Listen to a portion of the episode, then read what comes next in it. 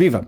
Em 2020, a Fórmula 1 festeja 70 anos. A pandemia alterou as contas e os festejos, mas nós aqui no podcast Última Chicane resolvemos comemorar à nossa maneira.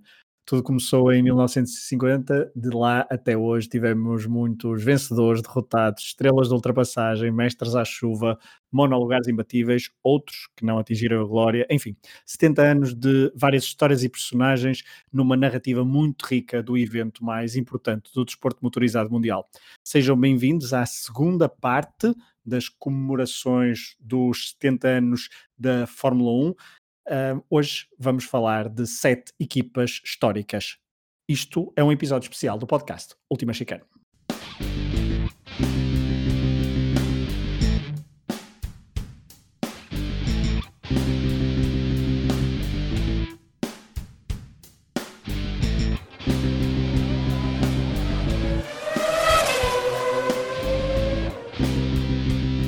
Olá, Varela.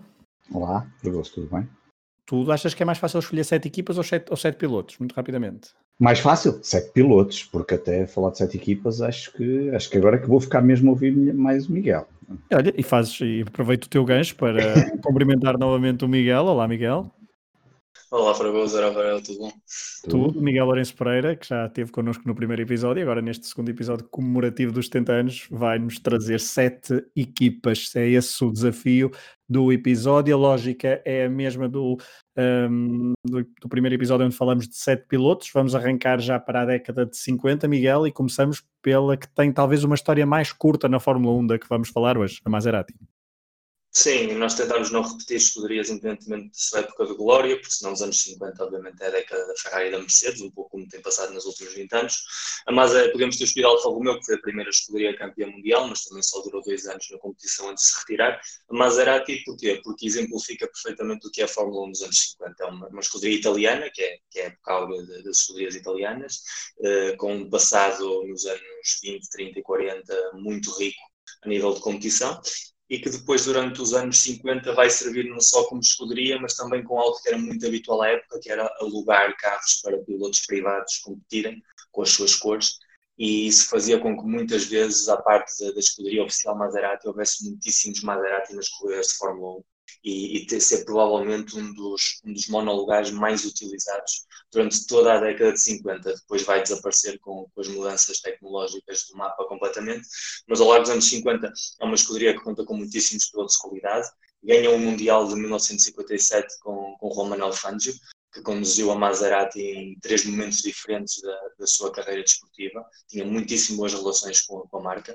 Também foi uma marca onde conduziram pilotos do nível de Sterling Moss, para um exemplo, e, e representa sobretudo esse espírito, essa, cor vermelha, porque há quem olha para a Ferrari como esse vermelho Itália, associação, mas realmente todas as equipas tinham de conduzir com a cor de um país, era um código que foi estabelecido nos anos 30, portanto as equipas italianas eram vermelhas, igual que todas as inglesas eram verdes, as azuis, as alemãs prateadas e, e em diante, e, e, foi um pouco o outro lado da moeda do que significa a Ferrari, não teve um futuro tão mítico, mas durante muitos anos andavam ali par a par, eram igualmente importantes e igualmente bem-sucedidas no, no, mundo da alta competição desportiva, como é a Fórmula 1.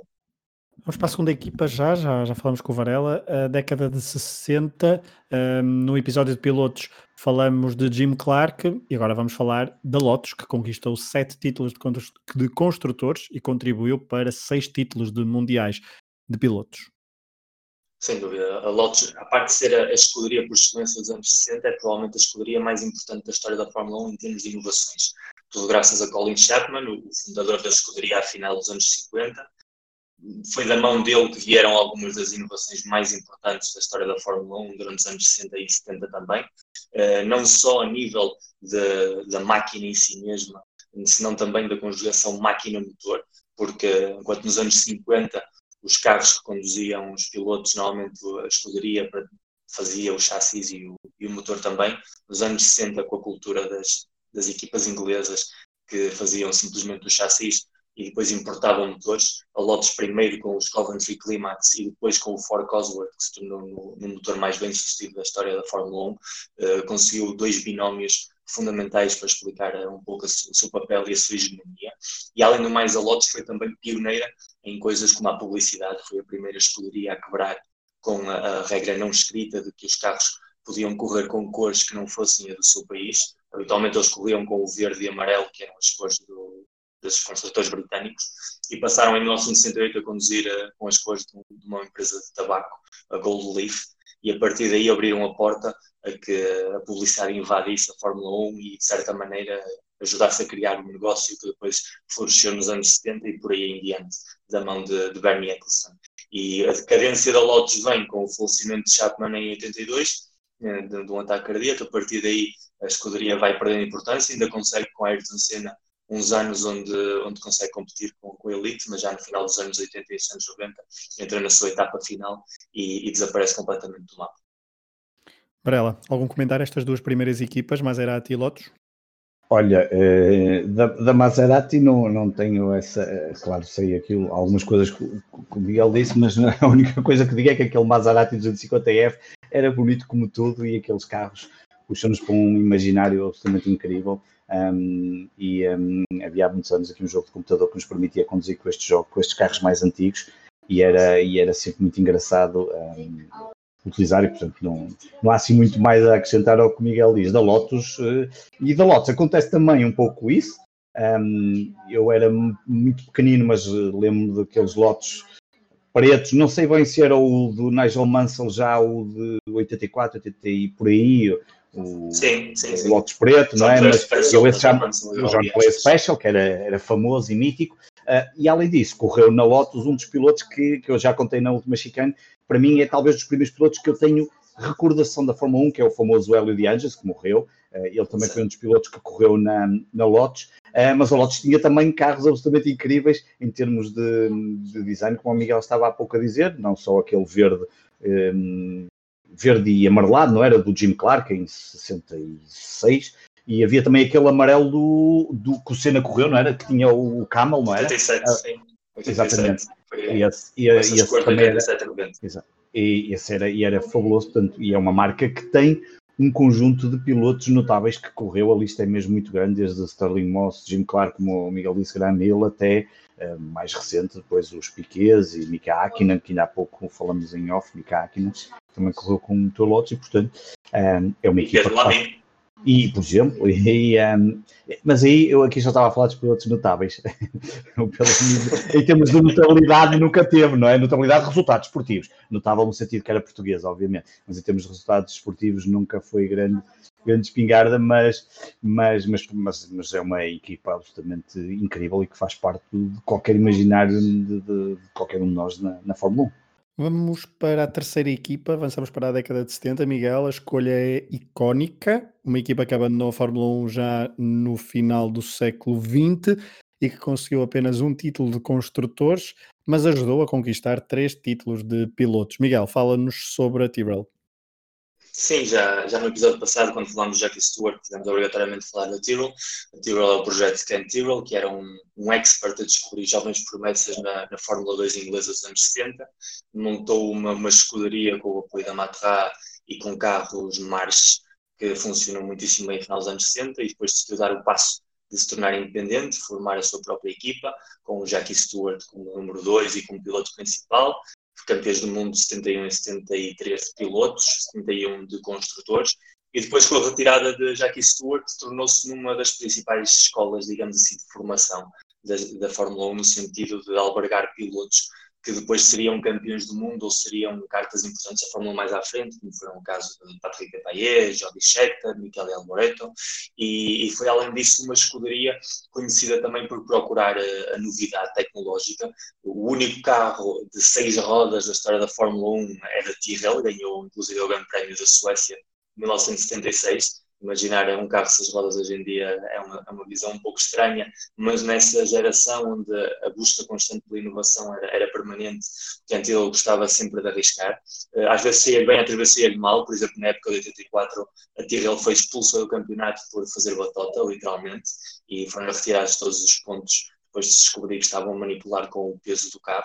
E já no final dos anos 80 foi, foi perdendo cada vez mais importância, até que na década de 90 deu lugar àquele projeto que nunca funcionou, a BAR, BAR, e, e acabou por se despedir dos mundiais um pouco sem pena nem glória para alguém que tinha tido uma trajetória tão importante, sobretudo nos anos 70. Vamos para agora para a quarta equipa, que nos remete então para a década de 80 e é a primeira deste lote que ainda hoje está em atividade.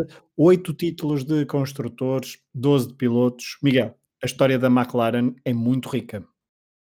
Sem dúvida. A McLaren é a escuderia mais antiga em atividade depois da Ferrari, não contando com Mercedes que teve hiatos. É uma escuderia com episódios diferentes na sua história.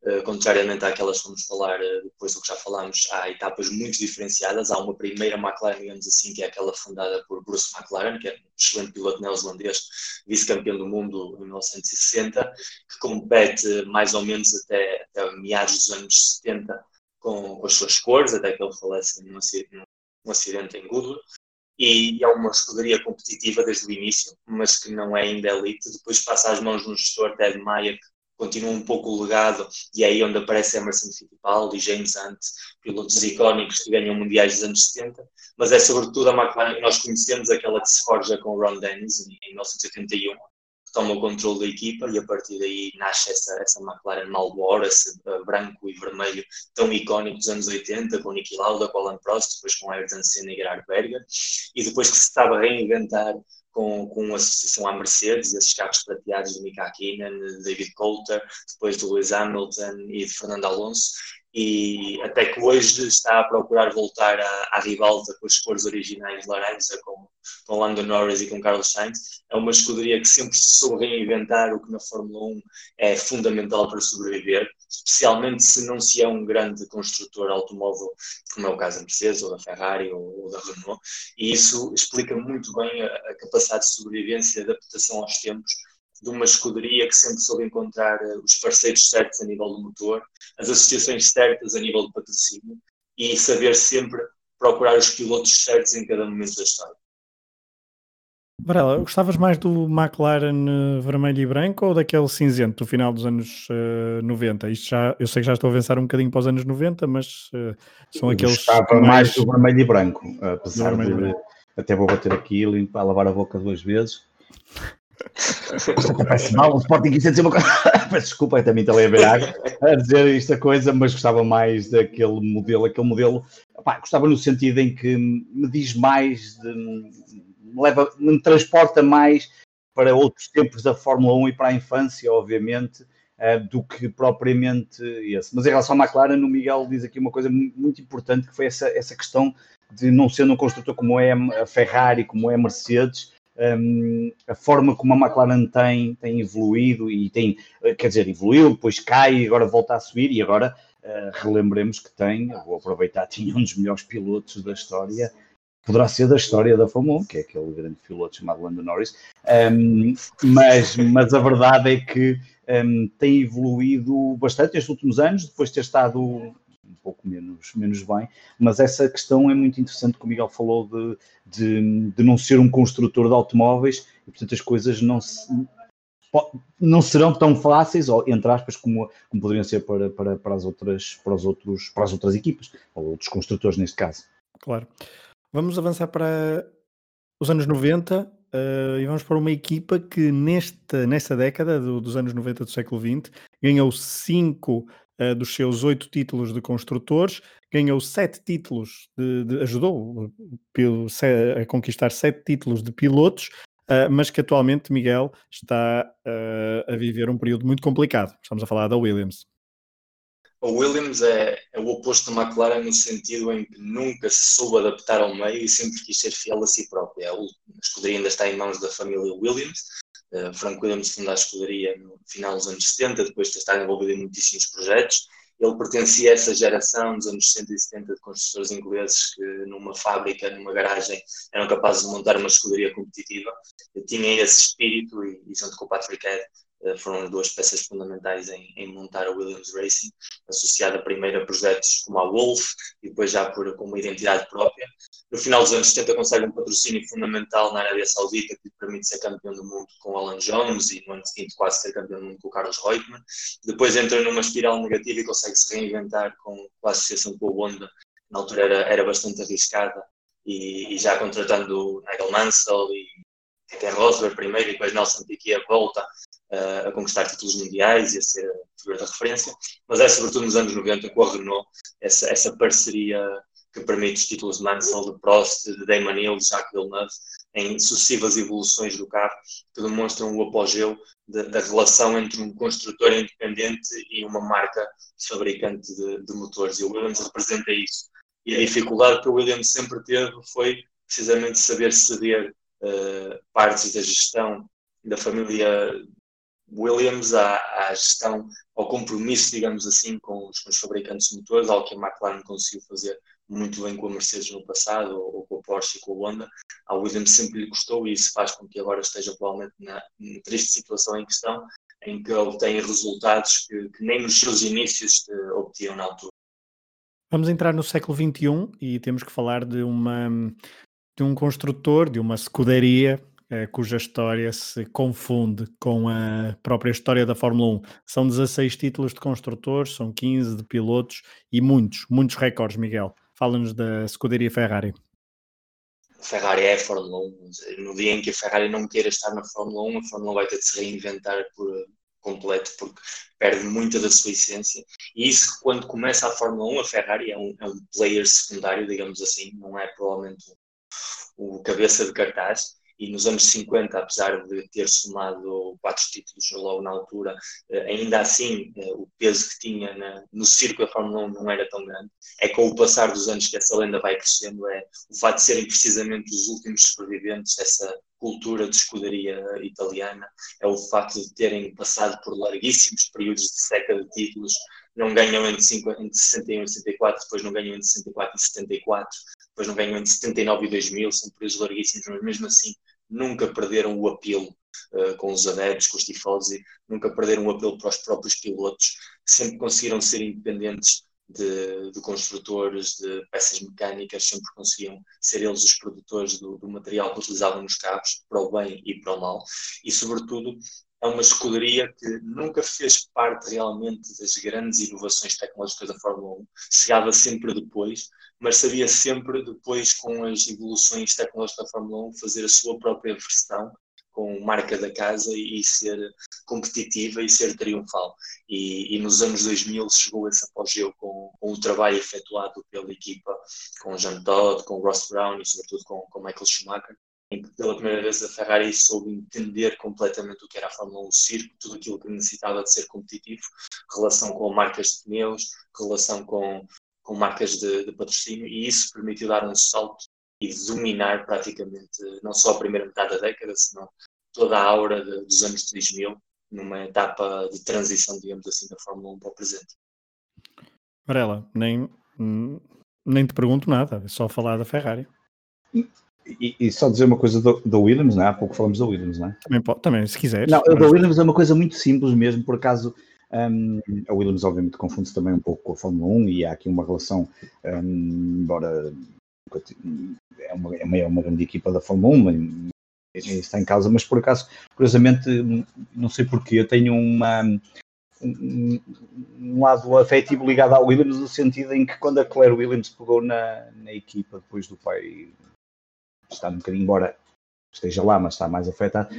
Um, acho, acho que a Claire Williams é tão boa pessoa e sinto que aquilo é tão genuíno, pelo menos daquilo que vejo, que, que sinto mesmo vontade de haver recuperar aquele, aquele projeto e de voltar a colocar a Williams, um, não a fazer o que está neste momento, que é, é, pronto, é um bocadinho triste para aquilo que estávamos habituados, mas sou o caminho das pedras que vão ter que percorrer e um, é uma equipa que gostava que rapidamente voltasse a anos de glória. Da Ferrari, quer dizer, da Ferrari não, não, não, não há muito mais a dizer, a Ferrari é, é, é para mim, o Miguel começou por dizer, obviamente, a Fórmula 1 confunde-se com a Ferrari, Ferrari, sem Ferrari na Fórmula 1, hum, não sei quantos dos milhões de adeptos iriam ficar um bocadinho tristes e afastados da, da, da, da grande competição, um, é a marca que eu sempre mais gostei na, de, e, e, é incrível a forma como, como tudo tem sido construído, principalmente a parte relacionada com a Fórmula 1, em torno de. E este ano até vamos ter um grande prémio na, na casa da Ferrari, portanto é, é,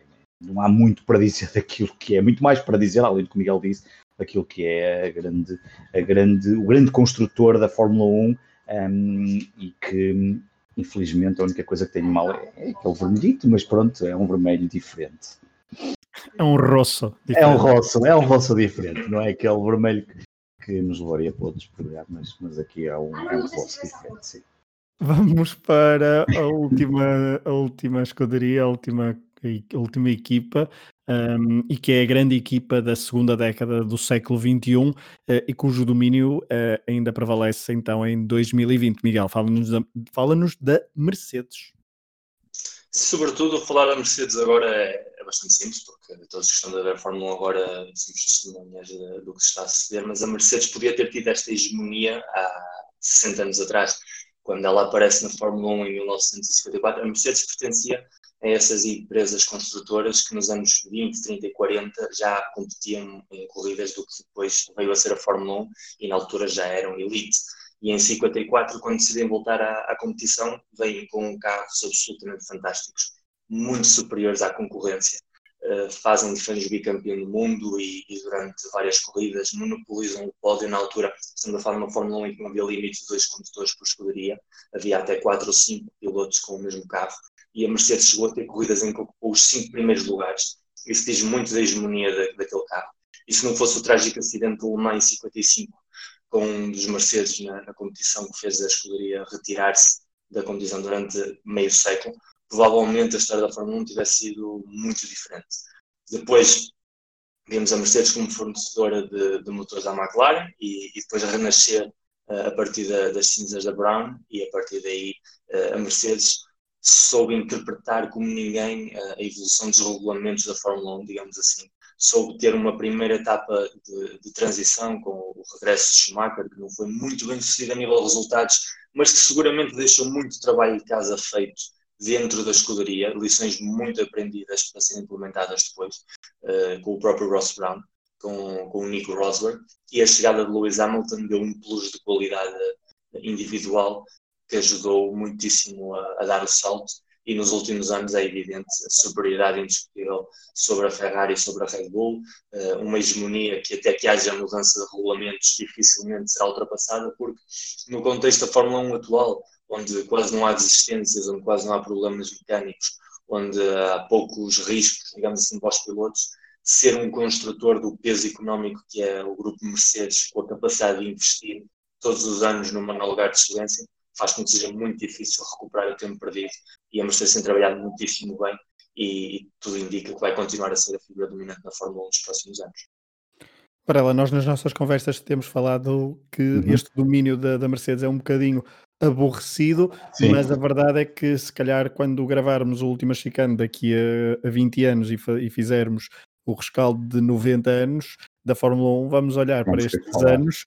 Não, vamos olhar para estes anos e vamos falar da espetacularidade e da grandeza da Mercedes como uh, dominadora Eu e certamente que não. que não. nos vamos não nos vamos lembrar do aborrecimento das corridas. Eu acho que vamos, Pedro, eu acho que vamos. Eu acho que vamos. Acho que Vou já anotar isso aqui no meu caderno, para daqui a 20 anos me lembrar, mas eu acho que vamos.